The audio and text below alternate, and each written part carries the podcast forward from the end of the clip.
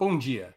Hoje é 20 de fevereiro de 2023. Estamos dando início a mais uma edição do programa 20 Minutos.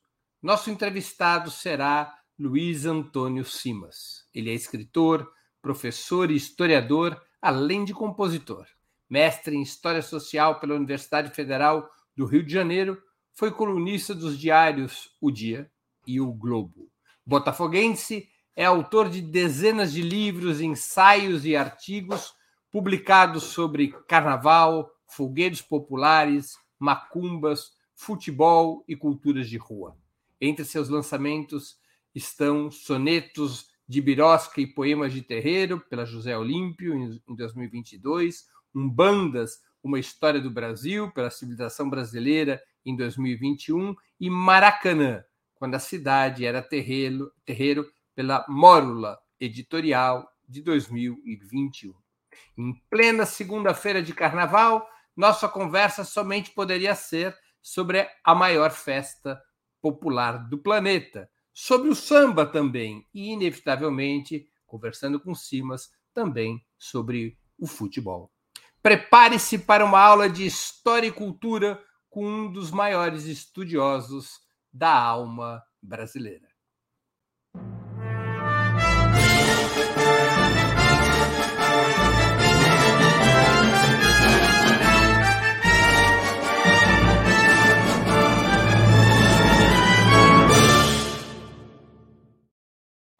Bom dia, Simas. Muito obrigado por aceitar nosso convite. Uma honra ter sua presença no 20 Minutos. Bom dia, Breno. Eu agradeço o convite e eu espero que todo mundo esteja curtindo aí um bom carnaval. Tamo junto. Simas, o carnaval é originalmente um, um festival do cristianismo ocidental, uma celebração de maior ou menor duração que antecede a quaresma. Como o carnaval chegou ao Brasil tornando-se pagão, popular e negro. É, esse é um detalhe muito curioso, porque o carnaval, a rigor, a gente costuma dizer o seguinte: existe a carnavalização e existe o carnaval, né? A carnavalização é antiga, são os chamados ritos de inversão. Então, a festa do Boiapes no Egito, né? São carnavalizações. Mas o carnaval é uma festa, de fato, que surge a partir da criação da quaresma e com certo sentido de transgressão, né? Porque a igreja, lá o Papa Urbano VI, né, aquele contexto da Idade Média, a igreja resolve concluir que todo mundo era pecador, né? E estabelece, portanto, os 40 dias de mortificação, jejum, orações, aquele negócio todo. E há aí uma perspectiva de transgressão quando o povo começa a utilizar-se dos dias anteriores à quaresma para fazer um fuzuê, né? Então, o carnaval está surgindo nesse contexto. Né? Para a maioria dos estudiosos, carnaval viria de despedida da carne, né? ou festa da carne. Vamos nos despedir porque a quaresma vem. E esse carnaval que é europeu, ele chega ao Brasil com a colonização portuguesa. Né? E ele chega ao Brasil na forma do intrudo. A gente chama de intrudo uma série de folguedos de rua nos séculos XVI, XVII e tal. Agora, esse carnaval do intrudo português, ele acaba sendo fortemente impactado pelas influências africanas. Né? Então, você tem influências profundas, sobretudo, quando a gente fala africano, a gente tem que ter um certo cuidado, porque a África é muito plural, né? mas, sobretudo, de africanos que vêm daquela região ali do antigo Império do Congo, que a gente chama de Bantus, né?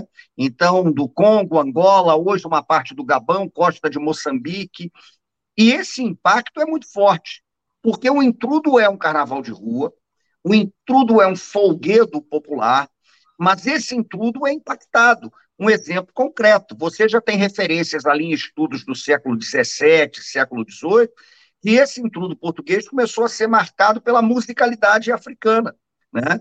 pelos batuques bantos do Congo, de Angola. Então, isso vai se transformando de uma forma muito rápida.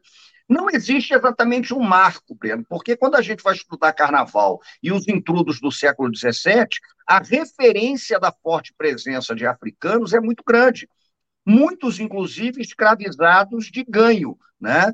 O escravizado de ganho era aquele escravo urbano que fazia um acordo com o senhor, pelo qual acabava, enfim, tendo uma certa autonomia de trabalho em troca do pagamento do ganho, e que participavam dos folguedos carnavalescos. E a partir do século XIX, aí não parou mais.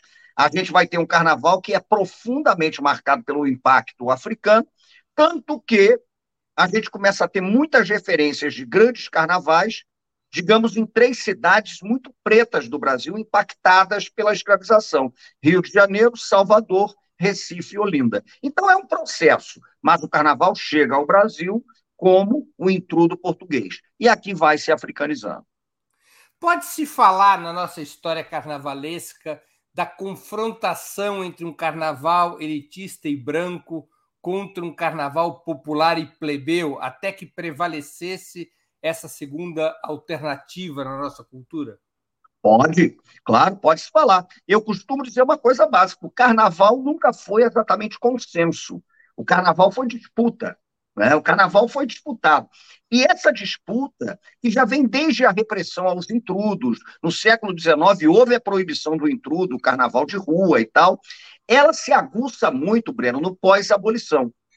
Porque no pós-abolição, o carnaval começa a ser um campo muito propício à construção de sociabilidades negras. Porque o que, que vai acontecer? Aí eu acho que é o um momento decisivo para a tua pergunta, que é ótimo.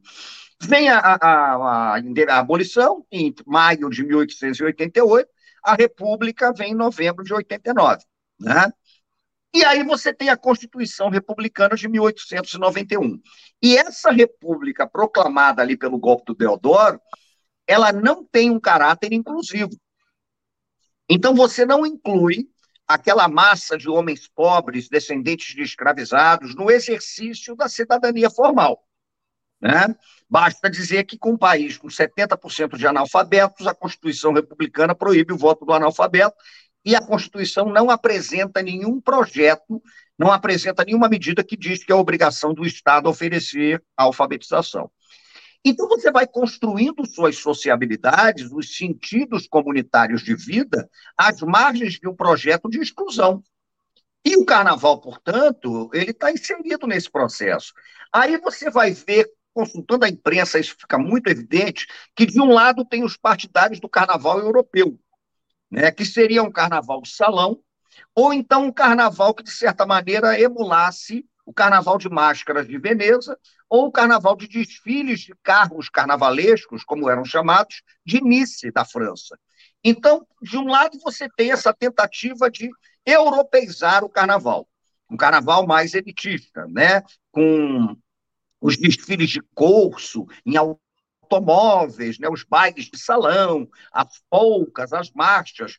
Do outro lado, você tem um carnaval de rua, que vai se construir em torno dos cordões carnavalescos, dos blocos, dos grupos de mascarados, das agremiações de ranchos, grandes sociedades, clubes de frevo, afoxés. Então, essa disputa é muito intensa. Aqui no Rio de Janeiro, por exemplo, eu estou falando do Rio, na década de 20 chegou a ser colocado um projeto na Câmara do Rio de Janeiro para proibição terminantemente é, é, peremptória do carnaval, a extinção do carnaval. Nós tivemos até um grande caricaturista chamado J. Carlos. É, o J. Carlos eu tive a oportunidade de estudar, porque fiz um trabalho sobre ele com Cássio Loredano, um grande caricaturista. O J. Carlos tem uma charge né, do povo invadindo a Câmara do Rio e um sujeito virando-se para o presidente da Câmara e falando: conselheiro, acabar com o carnaval, por muito menos o povo fez a Revolução Francesa. Né? Então, essa disputa está ali. E é uma disputa pelo Brasil, né? porque o carnaval é um sintoma do Brasil. Então, há esse enfrentamento, mas o carnaval popular, o carnaval de rua, esse carnaval que foi sistematicamente reprimido, criminalizado, especialmente no pós-abolição, prevaleceu. Em algum momento chegou a haver tentativas de impedir o acesso dos negros ao carnaval? Ao carnaval fechado, sim. Você teve tentativas de proibir o acesso, sobretudo aos chamados carnavais de salão. E o carnaval de rua, você não tem exatamente uma proibição de acesso, mas você tem uma repressão policial que é muito séria. Né? Aqui, estudando, por exemplo, a história da capital federal, o Rio, ali na Primeira República, dois momentos de fortíssima interferência policial para conter né, os negros, e eu vou usar a expressão que eles usavam à época nos documentos de polícia, as classes perigosas eram basicamente o carnaval e a festa de Nossa Senhora da Penha. E, curiosamente, também é uma festa de origem portuguesa que foi absolutamente africanizada. Né? Então, o impacto era grande. Você tinha prisões, você tinha tudo isso. Eu conversei numa certa ocasião, e aí eu acho que ilustra a sua pergunta muito bem, com um grande sambista do Rio de Janeiro, que foi o Tantinho da Mangueira, infelizmente falecido. Né? Tantinho, discípulo do Cartola, uma figura extraordinária. Ele dizia que a repressão policial era tão forte, era tão intensa, era tão sistemática, que, em geral, as pessoas terminavam presas, né? prisão para todo mundo. E o Tantinho diz que, num certo momento, tá, o negócio era tão impactante, o negócio era tão impressionante, que eles mesmos gostavam até da experiência de Encana, porque era uma espécie de troféu. Aí o Tantinho virava-se dizia o seguinte, ó, de vez em quando a gente ia brincar carnaval, a polícia vinha, queria prender todo mundo, era um negócio impressionante. Aí chegava e prendia. E eu conheci gente, o Tantinho falava que acabava não indo presa, mas sumia no carnaval para depois tirar onda dizendo, e aí, no carnaval? Não, fui preso etc. Então a repressão era muito intensa existia a repressão. E o Tanquinho contava que, de certa maneira, esses carnavalescos que enfrentavam a polícia né, é, acabavam usando esses enfrentamentos como medalhas. Um outro exemplo que eu vou te dar que bate com a tua pergunta, e é um exemplo da década de 1970. Você veja como uma coisa é impressionante. Existia um bloco carnavalesco no Rio chamado Chave de Ouro. O Chave de Ouro foi criado para desfilar na quarta-feira de cinzas. Qual era a lógica do Chave de Ouro? Ele era um bloco de trabalhadores do carnaval que não podiam brincar carnaval nos dias de folia, porque estavam trabalhando. Garçons, condutores de ônibus, de bondes, trabalhadores do. Sim, e eles não brincavam né? carnaval, né? Os caris. E aí eles saíam no Chave de Ouro, um bloco de um bairro do subúrbio do Rio, Engenho de Dentro, no carnaval. E a Arquidiocese do Rio de Janeiro sistematicamente chamava a polícia para a polícia reprimir. Na época em que o arcebispo do Rio foi Dom Eugênio Salles, de uma linha mais conservadora, já era um clássico Dom Eugênio chamar a polícia para proibir o chave de ouro, porque não podia ter desfile na, na quarta-feira de cinzas. Eis que, num certo momento, Dom Eugênio repara que perdeu, né, por volta de 78, 79, porque o chave de ouro saía e o pau comia, a polícia vinha, o couro comia. E aí a arquidiocese desistiu e o chave de ouro foi autorizado a desfilar. Pois é exatamente aí que o chave de ouro acaba, porque eles viraram e falaram: mas a nossa graça era sair na quarta-feira de cinzas enfrentando a polícia.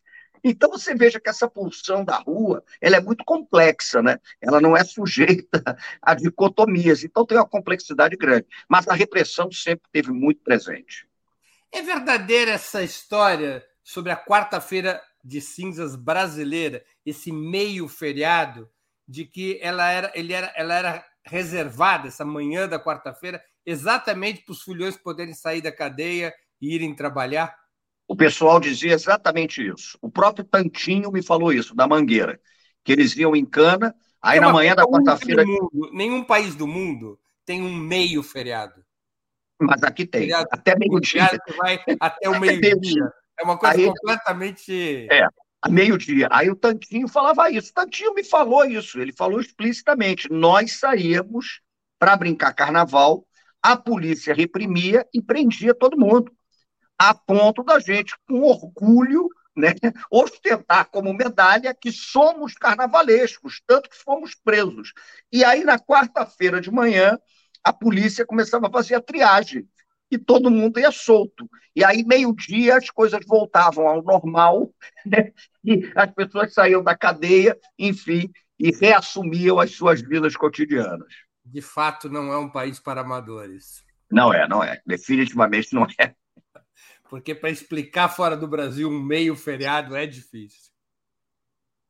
Apesar do carnaval ser atualmente pulado em muitas cidades e regiões, os seus dois principais redutos, Rio de Janeiro e Salvador, coincidem por ter sido capitais do período colonial. Uma outra cidade importante, você já citou, digamos, Recife e Olinda, era o centro da produção canavieira do país. O papel metropolitano e cortesão tem a ver com a popularização do carnaval nessas duas cidades? Ou isso é apenas uma coincidência por se tratarem das cidades mais populosas à época? Embora São Paulo já ultrapassasse a população de Salvador no século XIX e fosse considerado o túmulo do carnaval e do samba. Tem a ver.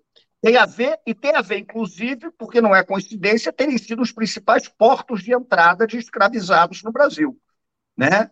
Primeiro que você tem uma vida urbana, e o carnaval, ele é uma festa urbana. Né? Ele foi uma festa ali rural na Idade Média, mas ele é uma festa urbana. Da mesma maneira que os folguedos de São João, Santo Antônio e São Pedro, eles são folguedos rurais, né, do Brasil rural né?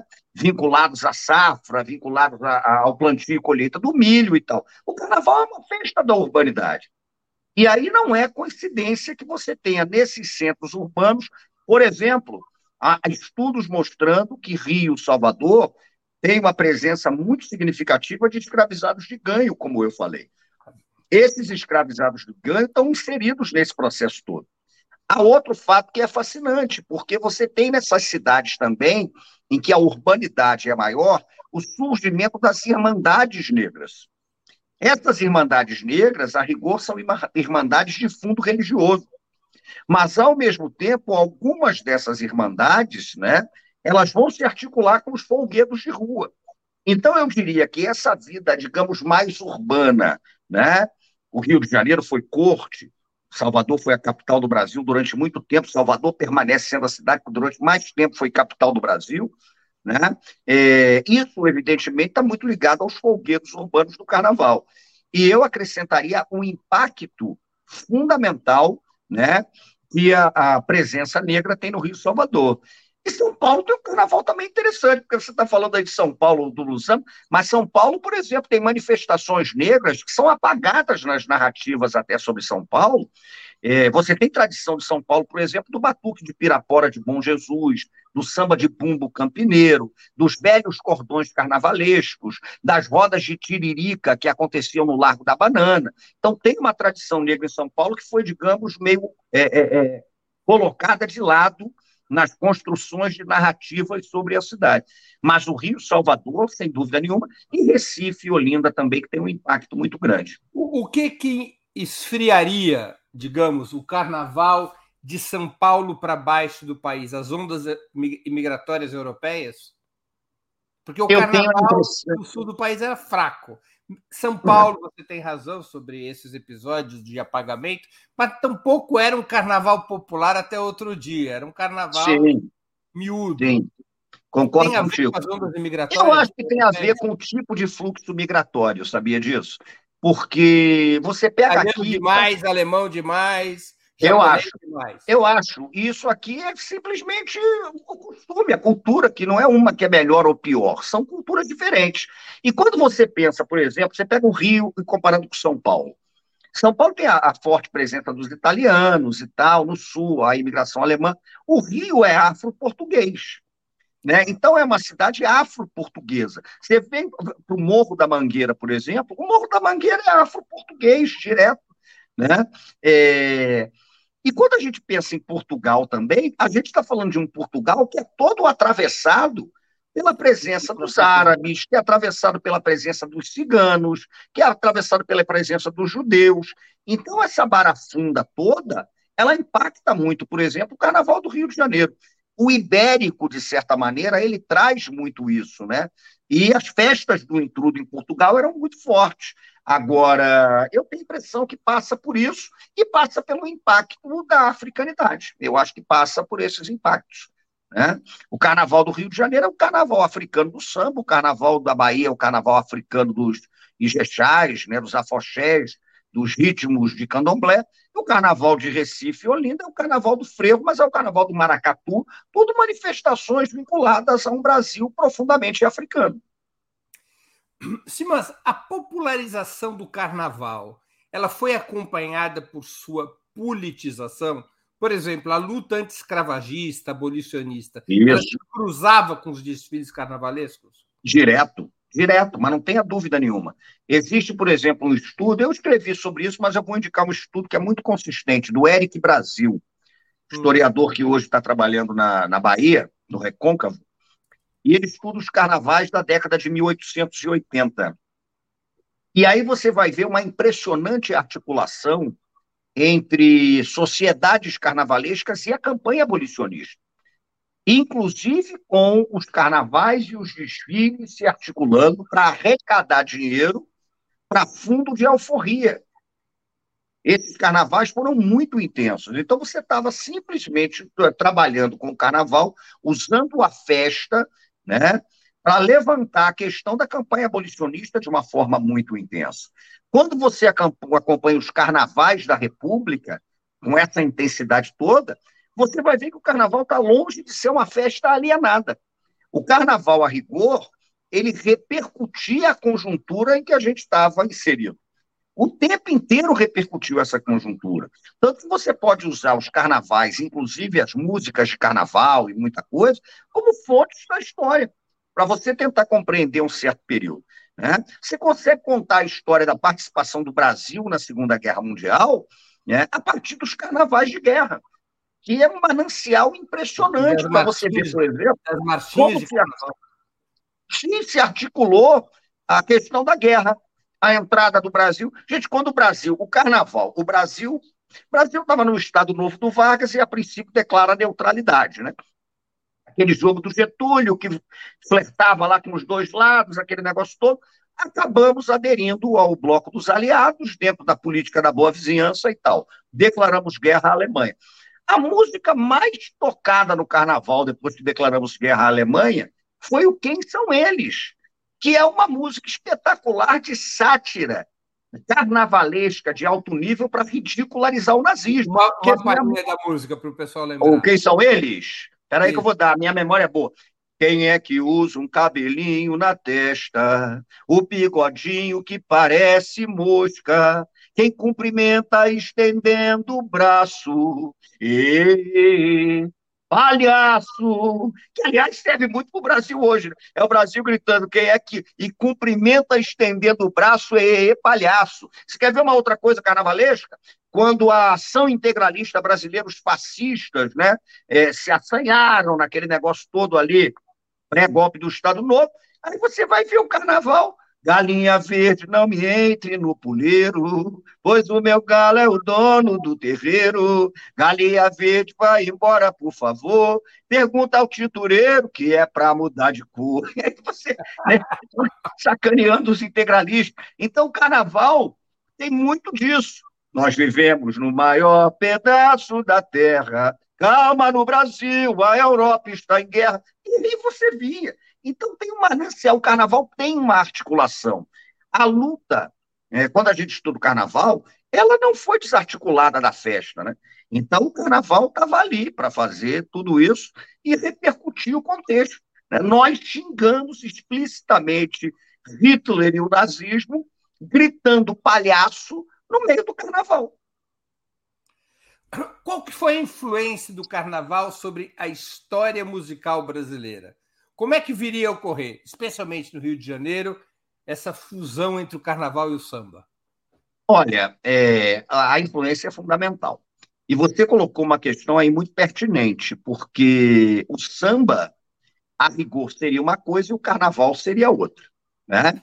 É, quando a gente fala de samba, é importante dizer isso também, a gente tem diversos sambas. Né? Eu costumo dizer que o samba tem uma enzima.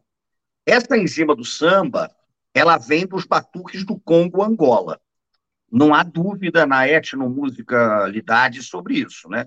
Então, o pessoal que trabalha com, com música, com história da música, diz: ali havia um fundamento nos batuques do Congo Angola que acabou catalisando muita coisa. Então, você tem diversos sambas: o samba de roda baiano, o samba de coco do Nordeste, o samba de bumbo de Pirapora de Bom Jesus, o samba urbano do Rio de Janeiro, que se consolida dessa forma interessante. A música do samba se articula com o carnaval por uma razão que é sensacional, e eu vou explicar aqui. É, é, é, não vou falar de teoria musical, porque senão fica chato e nem todo mundo está assistindo uma teoria musical.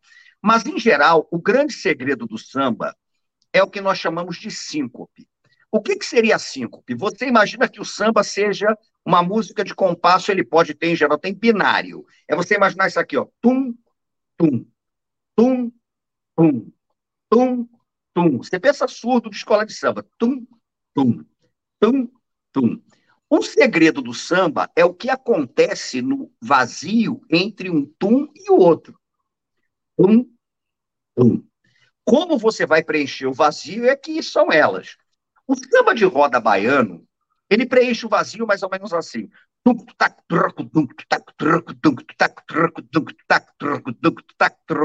Você pega o pixinguinha, né? Ô patrão, ô patrão, Ô patrão, prenda seu gado na lava, tem um ditado. Isso é Pixinguinha Donga João da Baiana. É um samba de roda que dialoga com machiste. Acelera o ritmo. Exato.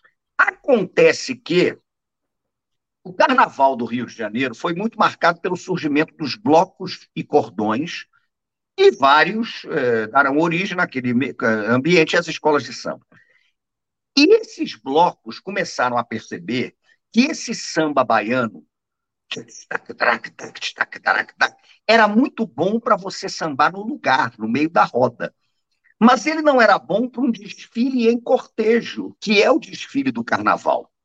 Então existia, por exemplo, um bloco carnavalesco na região do Estácio de Sá, bairro do Rio de Janeiro, né, chamado A União Faz a Força. E havia uma turma naquele bloco de garotos, Ismael Silva, Bide, Brancura, Baiaco, aquela turma.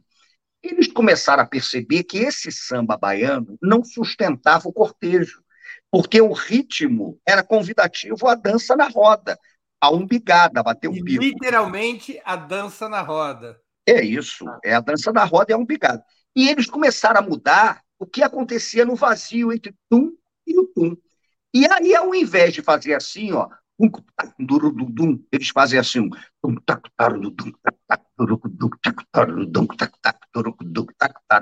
então tem diferença. acelerador. Claro, o samba de roda seria o o samba urbano do Rio de Janeiro é o E aí você vê que até a minha mão tem vontade de, de ir para frente. Ó. Qual foi o primeiro samba? Aí é o carnaval. O primeiro samba, não é impossível dizer, porque o samba, como gênero musical, o pelo telefone Sim.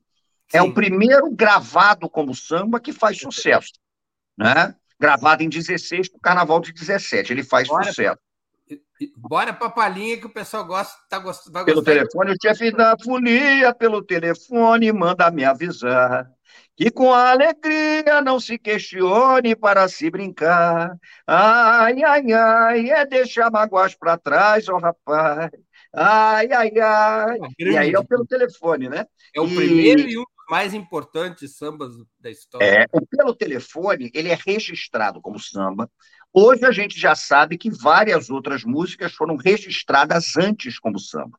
Uhum. O impacto do Pelo Telefone é que ele é o primeiro sucesso. Ele é registrado pelo Donga, Mauro de Almeida, um jornalista, né? E ele explode a ponto do, pelo telefone ter sido vendido, inclusive, para virar propaganda de uma cerveja que existia na época chamada cerveja Fidalga, né? Então, o impacto do pelo telefone é ter sido o primeiro samba a fazer realmente sucesso. Agora, o primeiro samba é impossível, né? Porque você tem gravações anteriores e o samba acontecia ali, no ambiente da roda e tal, naquele negócio todo. Mas o Pelo Telefone tem o grande impacto de ter sido o primeiro samba a entrar né, na, na indústria fonográfica com um impacto e acabar, enfim, dando origem a muita coisa. Então, Pelo Telefone é um marco. Agora, é, a trajetória histórica, então, seria os blocos no Rio, o samba com uma, uma nova é, com esse ritmo de samba. E isso, isso se, depois evoluiria até o samba enredo que é uma espécie de industrialização do samba para o desfile de carnaval? Eu acho que o samba de enredo é impressionante sabia? Primeiro o samba de enredo o talvez senhorão, seja o, o grande crítico musical José Tinhorão Ramos. Eu, eu entrevistei há muitos anos atrás, ele dizia que o samba enredo era a industrialização do samba. É, mas eu aí vou discordar do meu amigo Tiorão, que admirei enormemente. O samba de enredo, primeiro, já tem um impacto. Ele talvez seja o único grande gênero de música urbana que não é lírico, é épico. Isso daí já é uma coisa que é absolutamente fascinante, né? Porque, em geral, a música urbana é lírica, né? Ela, ela trabalha com a expressão do sentimento do compositor, aquela coisa toda. O samba de enredo é uma epopeia. O samba de enredo, a rigor, ele, ele trabalha né, dentro da perspectiva de que há um alto dramático, um folguedo popular, o desfile das escolas de samba, e o samba de enredo é, no fim das contas, a trilha sonora que sustenta aquele alto dramático. Mal comparando, é o que faz, por exemplo, uma, a música da ópera, porque você tem um cortejo dramático que está contando uma história, um enredo, e a música que, no fim das contas, sustenta este cortejo. Né? O samba de enredo é interessante porque ele surge na década de 30, mas o primeiro disco, por exemplo, é só no final dos anos 60. Então, fica estranho essa industrialização aí do Chorão, porque na década de só no final dos anos 60 que você começa a gravar samba de enredo. Ele foi um gênero quase desconhecido e depreciado durante um bom tempo, né? Mas ele é impressionante porque é uma obra sob encomenda. Né? E ele tem características peculiares, diferentes de outros tipos de samba, até formalmente. Né? Porque quando você faz um samba de enredo, não é para a gente cantar aqui. Eu poderia cantar um samba de enredo, você também. Mas o samba de enredo tem que ser composto pensando que ele vai ser cantado por um canto coral de 3 mil pessoas, carregando 10, 20 quilos de fantasia e andando, e sambando enquanto cantam. Então você imagina o que, que é isso. Por isso e ele por, tem características peculiares. Hora, né? E por uma é. hora, né, Simas? É, é, ele é... tem características peculiares. Então, mas é um gênero do samba que eu acho formidável, o samba de enredo. Né? Ele faz parte desse tronco. A diferença é que ele é um gênero épico. Então, ele, ele retrata uma estrutura narrativa que está sendo visualmente apresentada nas avenidas. Simas, o que, que explica a relativa regionalização do carnaval e da música brasileira, com estados e regiões desenvolvendo seus próprios ritmos? Aliás, por que, que o Brasil e os Estados Unidos viriam a ser, segundo muitos estudiosos, as nações musicalmente mais diversas? Porque há outros países continentais, como a China, no qual a música surge na elite, que ela não tem diversidade musical ela é muito mais pobre musicalmente. Vários outros países são muito mais pobres musicalmente, embora tenham um amplo território. Brasil e Estados Unidos possuem uma diversidade musical espetacular. Qual é a origem, o que tem de comum nesses dois países para explicar essa diversidade musical? E no caso brasileiro, a diversidade carnavalesca, porque o carnaval de Recife é diferente do da Bahia, que é diferente do do Rio.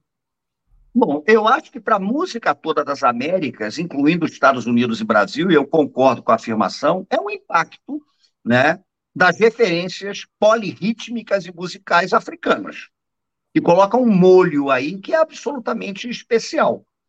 Você para para ver a música das Américas, ela é toda uma música diaspórica.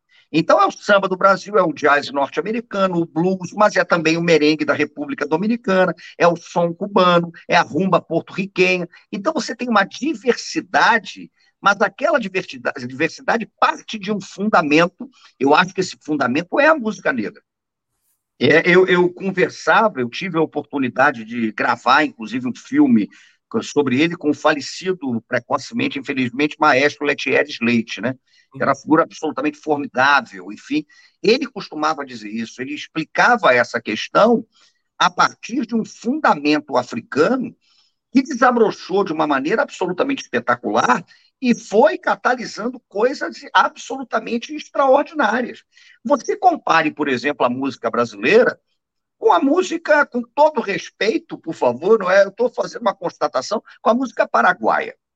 A música paraguaia, ela traz uma referência da música ibérica com alguns elementos guaranis, né? E tem como referência a Guarânia. E é interessante, mas é difícil você pensar numa diversidade que saia daquilo.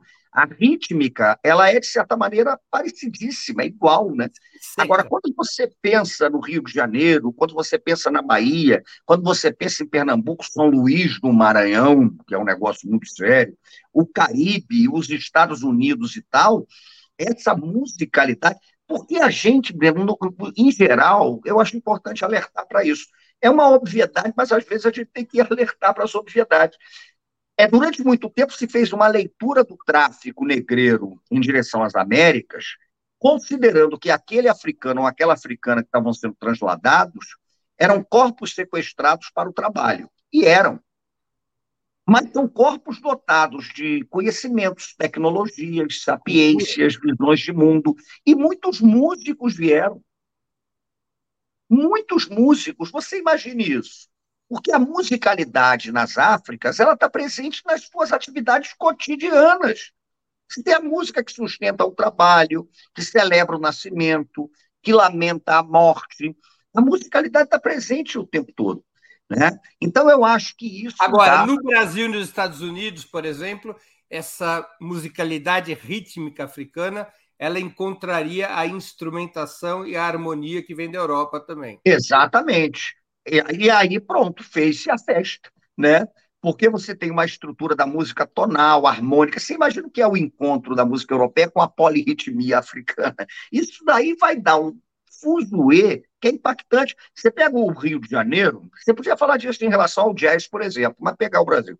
Você pega um grupo de choro do Rio de Janeiro, o pandeiro é árabe ou cigano. O João da Baiana dá uma entrevista, um grande pandeirista, pioneiro do samba, e perguntam para ele de onde vinha o pandeiro que ele tocava. Ele, negro, filho de uma baiana de Santa Maria da Purificação, ele vira-se e diz que aprendeu com os ciganos da Praça 11 do Rio de Janeiro, aquele pandeiro. Então você tem um pandeiro árabe que também é cigano. Era usado para atrair clientes. Exatamente, você batia o pandeirinho atraindo com os adufes. Aí você vai pegar, por exemplo, o cavaquinho, que é um instrumento que chega pela Península Ibérica e é devorado pelo samba. Aí você vai pegar, por exemplo, o violão ibérico que chega aqui. Aí você vai pegar, por exemplo, os instrumentos percussivos que são africanos. Então, desse encontro cigano, árabe, ibérico, africano, você vai codificando o choro. E o choro vai abrasileirar a música de salão europeia, a polca, por exemplo, né, que era a música ligeira europeia de salão, ela vai ser abrasileirada pelo choro. Então, isso tudo é muito é muito presente. Quando você pega um Robert Johnson, por exemplo, gravando os blues né, que ele grava, ali você tem o canto de trabalho, ali você tem um costume africano que é o canto de trabalho, dos algodoais, né, o canto lamentoso, aquele negócio todo. Então, isso é absolutamente extraordinário. Né? E eu tenho, vou revelar para você uma coisa, que eu gosto de revelar as coisas, eu gosto de contar as coisas. Eu tenho um desejo enorme, ou de fazer, ou de ver alguém fazer um trabalho comparando a bacia do Mississippi com a bacia do Paraíba do Sul, aqui no Brasil. Por quê? As sonoridades do Mississippi e as sonoridades do Paraíba. Eu acho que dá um pé danado, cara. Você pensar os sons do Paraíba, né? os cantos de trabalho, os jongos, os vissungos do Paraíba, e ao mesmo tempo a música que sai ali do Mississippi, é daria um trabalho um negócio extraordinário. Né? Vou te fazer uma pergunta... é irmão do Paraíba. Vou te fazer uma pergunta difícil. Qual é o teu samba preferido? Aquele que você mais frequentemente canta no chuveiro? Samba enredo ou samba em geral? Samba, samba em geral. Você sabe que essa pergunta é cruel, porque a gente costuma responder. Se você me pergunta daqui a 15 dias, eu responderia outro, né? É, é, é mas fácil. eu acho que samba perfeito, e eu vou responder porque casa com a tua colocação sobre os Estados Unidos. É a primeira vez. Primeira vez é um samba do Bide e do Marçal, uma dupla do Estácio. A melodia do Bide é sublime. A primeira vez o Orlando Silva gravou é A primeira vez que eu te encontrei, alimentei a ilusão de ser feliz. Eu era triste. É sensacional. Agora, se você pega a melodia, onde é que eu transformo esse samba que é a primeira vez que eu tinha vi, alimentei a ilusão de ser então, feliz. Vai de um samba canção a quase um samba de break. Agora, transforma isso, por exemplo, com a pegada do jazz e do blues. Pam, parana, pam, pam, parana.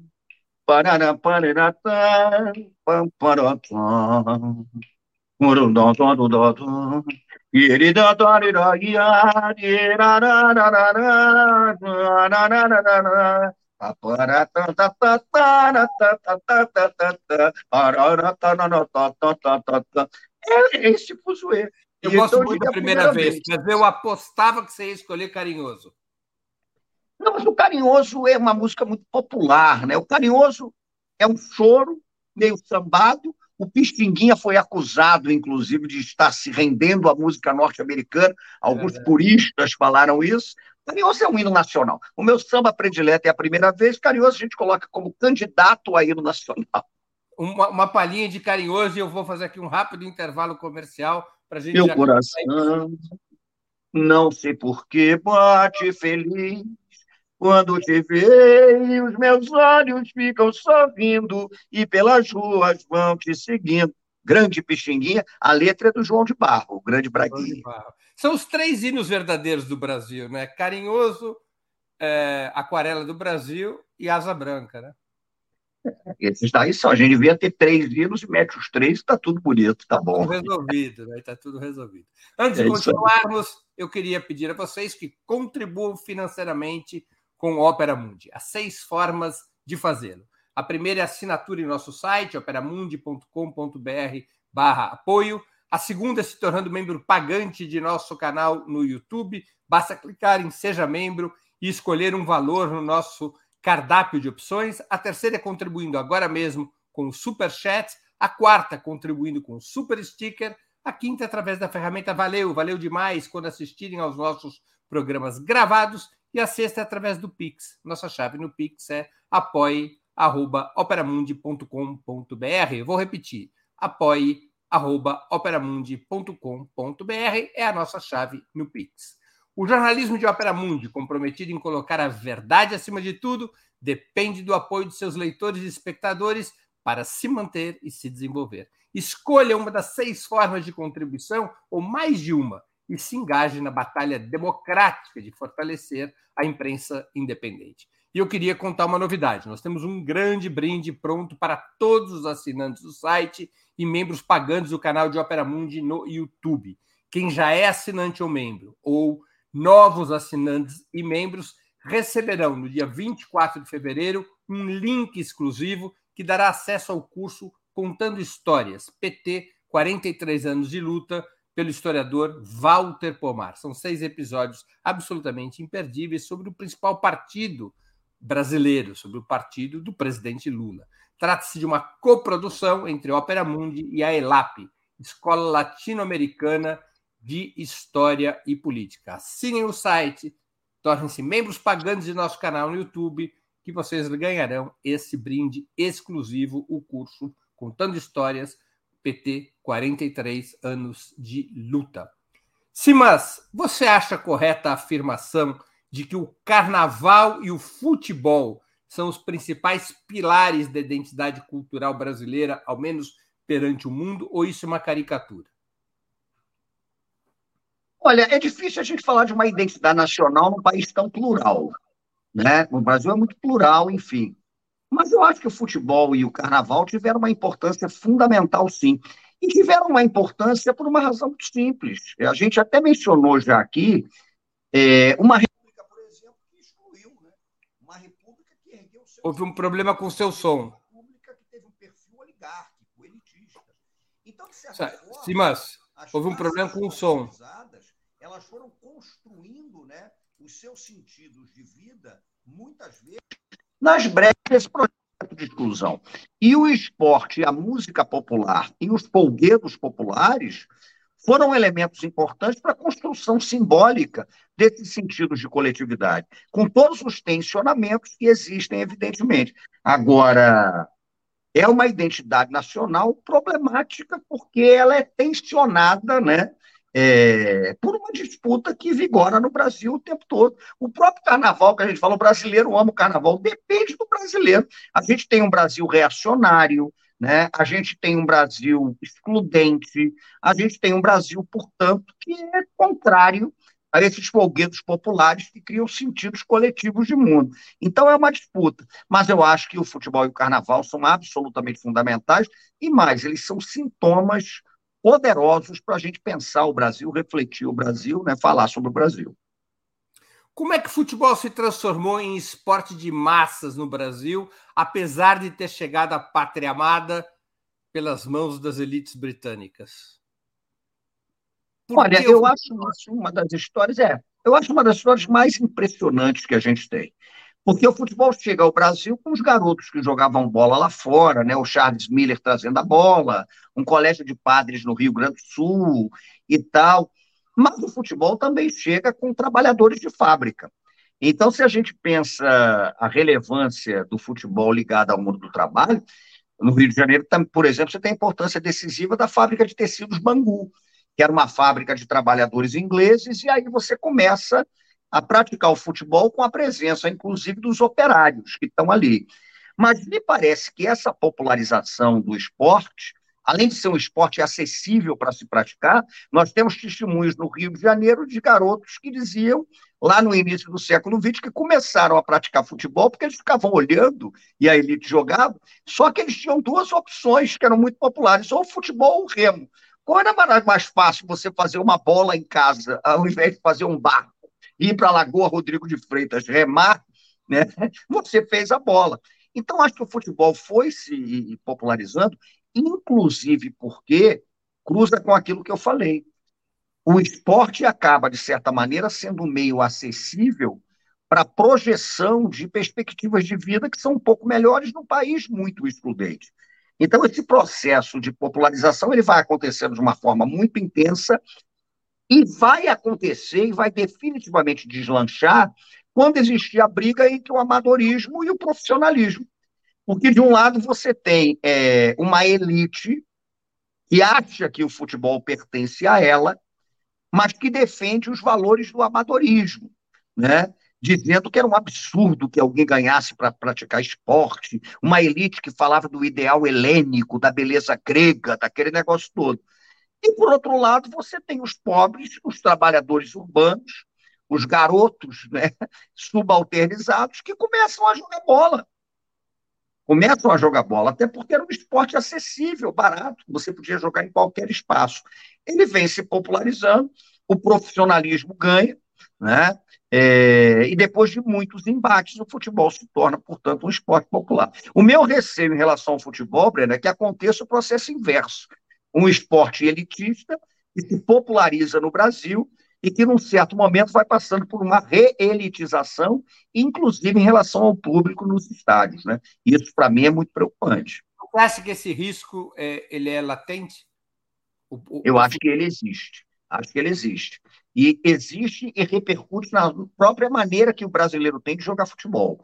Porque ele não está não, não tá restrito só a, a, por exemplo, o processo de elitização de estádios, ainda que seja um embate, né? Porque os estádios vão sendo elitizados, mas ao mesmo tempo tem briga para que os estádios tenham setores populares e tal. Mas isso repercute na formação de jogadores. É impressionante, quando eu fiz a pesquisa longuíssima sobre o Maracanã, a gente encontrava muita notícia em jornal sobre o futebol de várzea no Brasil. Né? A expressão futebol de várzea surge em São Paulo por causa das várzeas ali, às margens do Tietê. Uhum. E você começa a chamar de futebol de várzea futebol de rua, que acontecia o tempo todo. Esse futebol de rua, ele foi formador de um jeito brasileiro de jogar bola. Hoje você tem um processo, sobretudo nas grandes cidades, que esses espaços lúdicos que podiam ser praticados pelo futebol, eles se perderam. Então, hoje, muitas vezes, se um garoto quiser ser jogador de futebol, ele vai ter que procurar uma escolinha de clube. Aí já há um processo de elitização.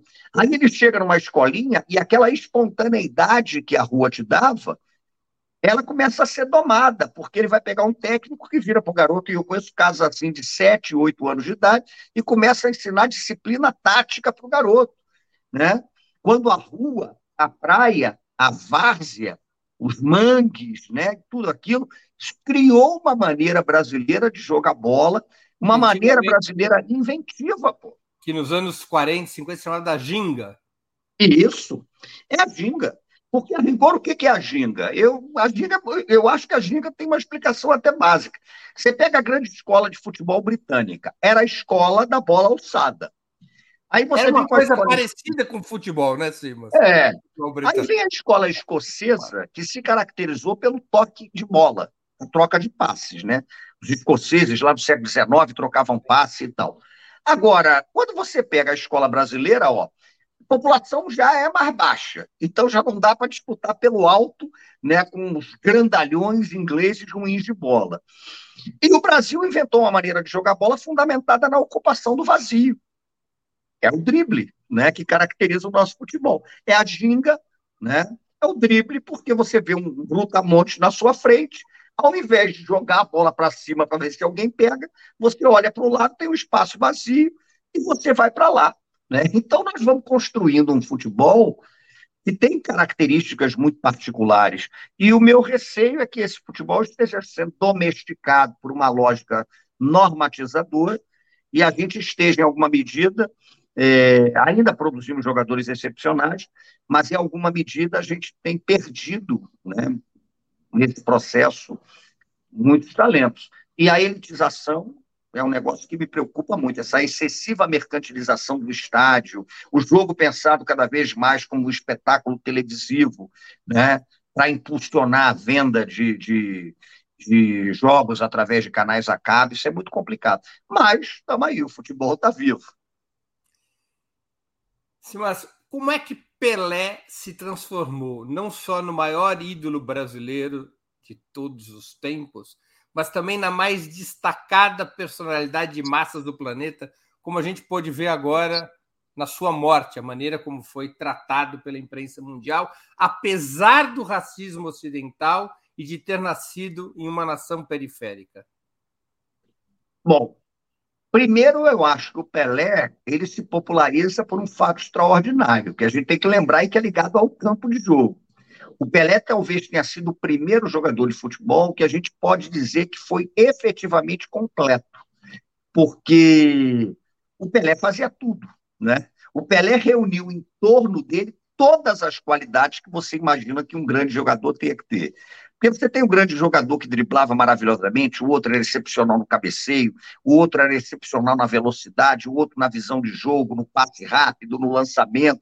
Você pega tudo isso e o Pelé era excepcional com tudo isso. E eu acho também que passa muito pelo impacto de 58, sabia? A Copa de 58 foi muito impactante, porque, de certa maneira, a Copa de 30 é vencida pelo Uruguai, que já era campeão olímpico e tal. 34, Itália fascista, 38 também. Não tem Copa 42 nem 46 por causa da guerra, vem 50 no Brasil, Uruguai. E aí você tem um negro ou outro, como o Obdúlio Varela, mas em geral, nada disso. 54, a Alemanha ganhando do time da Hungria. Aquele título do Brasil de 58, ele espanta o mundo. E eu acho, é uma impressão minha que demandaria mais estudos. Você repara que aquele título do Brasil em 58, ele vem no momento que está esquentando muito a questão das lutas pela descolonização afroasiática. Aquele era um momento muito intenso nesse sentido. Né? E aí você tem ali a luta pela descolonização, o início do movimento de libertação do Congo, você formando aquele negócio todo. A arte africana começa a ter impacto muito grande, com o Museu do Homem em Paris. Você começa a ter ali aquela questão muito contundente e surge deslumbrantemente o Pelé, né? Um menino. O Brasil ganhando na Europa, pela primeira Na Europa. Você imagina o que é o rei da Suécia, o sentido simbólico do rei da Suécia, cumprimentando o melhor jogador daquela Copa, que nem foi o Pelé, foi o Didi, considerado, mas que era chamado pelo Nelson Rodrigues de o príncipe etíope, né? O Didi, o negro Didi. Garrincha, o Garrincha, gente, era um indígena. O Garrincha era Funiô. O avô do Garrincha que criou ele saiu de uma tribo Funiô com 26 anos de idade. Garrincha era de Magé. Rio de Janeiro, Pau Grande, terra de Funiô. E o Pelé. Né? Todo então, mundo sabia o que, impacto... que o Garrincha ia fazer e ninguém conseguia pará-lo. Parar. Ninguém sabia o que ia ser feito. É, é, o Pelé é isso, você não sabia o que ele ia fazer, então era complicado. O Garrincha você sabia, mas também não adiantava nada. Então eu acho que o impacto de você ver um Funiô, né, um descendente de pessoas que foram escravizadas, naquele contexto que é politizado pelas lutas de libertação, na Europa, na Escandinávia, aquele negócio todo, isso dá uma projeção simbólica ao Pelé também, além do talento absolutamente extraordinário, que eu acho que contou muito. E, cara, antes do futebol do Brasil, o Brasil, do, do, do, futebol da Copa do Mundo, o Brasil ganhou o quê? Aí outro dia eu falei isso, gente, é a projeção do Brasil como uma possibilidade de país bem sucedido, que está ali. Aí falaram para mim que o Guilherme Paraíso tinha ganhado medalha olímpica de tiro. Falei, ah, pelo amor de Deus, vai pegar um coronel, um tenente, sei lá, com todo respeito ao Guilherme Paraense, claro, evidente, mas você comparar com a dimensão do futebol, né?